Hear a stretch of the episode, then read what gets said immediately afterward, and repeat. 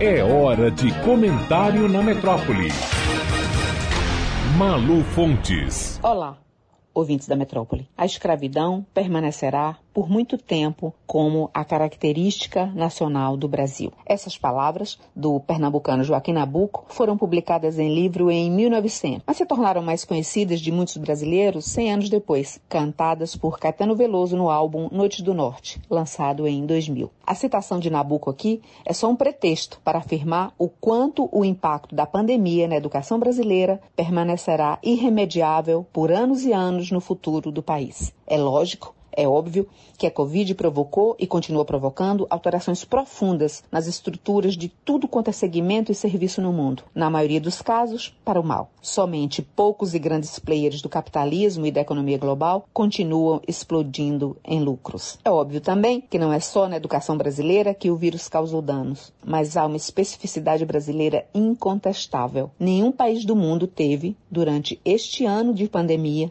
tamanho prejuízo educacional. Nenhum país do mundo manteve suas escolas fechadas por tanto tempo 40 semanas. Durante 2020, mais de 5 milhões e meio de crianças e de adolescentes foram privados da escola. Esses dados são da Unicef, o braço da ONU para a educação. A educação pública brasileira, todos sabemos a quantas anda, com exceção do ensino superior sempre melhor avaliado em relação à universidade privada, sob todos os parâmetros. Nos ensinos infantil, fundamental e médio, o precipício, que já era gigantesco, esfacelou-se na pandemia. Que já era ruim, ganhou uma lupa gigantesca para enxergarmos todas as precariedades com o vírus. Passamos a falar da falta de janelas nas escolas, da falta de água, de sabão, de ventiladores, de limpeza, de biblioteca, de banda larga, de computadores. Só tinha gente. E agora nem gente tem. Um ano depois de fechadas, as escolas agora estão no centro de discussões acirradas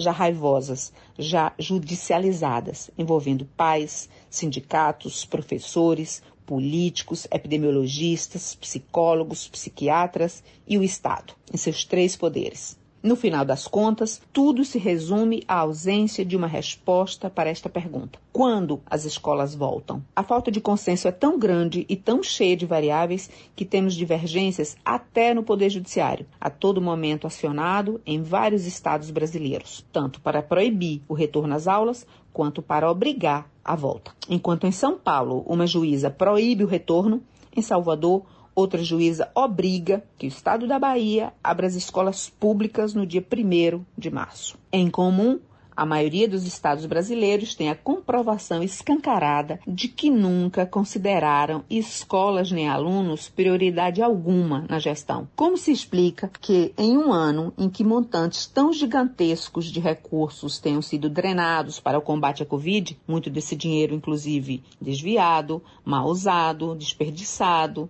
dragado para máfias de respiradores e afins, não se tenha incluído escolas públicas como um setor a ser beneficiado. O que, além de incompetência, de falta de vontade e de prioridade, explica que a essa altura estejamos falando de escolas sem água e sem sabão para lavar as mãos, com insalubridade em sala de aula por falta de janela. Vão cuidar disso agora. E o que dizer do critério que determinou que até as pones que trabalham na rede pública ou privada de saúde, que funcionários administrativos que nem chegam perto de paciente Covid, gente que nunca foi, que nem irá para a linha de frente, esteja sendo vacinado. E ninguém, ninguém da área da educação tenha sido incluído como prioridade até aqui. Com a pandemia, vimos vários grupos da iniciativa privada se organizando para financiar hospitais de campanha, comprar respirador em Marte, mandar avião para a Índia, fretar helicóptero para vacina e até para comprar e vender vacina em clínica privada. Mas onde está o PIB brasileiro que não mexe um dedo para associar-se aos estados e para contribuir para colocar a banda larga em escola, para doar álcool gel para estudante, para distribuir máscaras na rede pública? No ritmo de vacinação que o Brasil vai e pensando na perspectiva de imunidade de rebanho e principalmente na mutação do vírus e nos índices de recontaminação, as escolas públicas não vão abrir tão cedo. As privadas, por mais que o sistema híbrido ou exclusivamente online não sejam iguais ao presencial, estão dando prosseguimento à formação dos seus alunos. Dois anos fora da escola, já que parece delírio e utopia imaginarmos os alunos da rede pública com aulas online, trarão danos e prejuízos ainda inimagináveis e desconhecidos pela extensão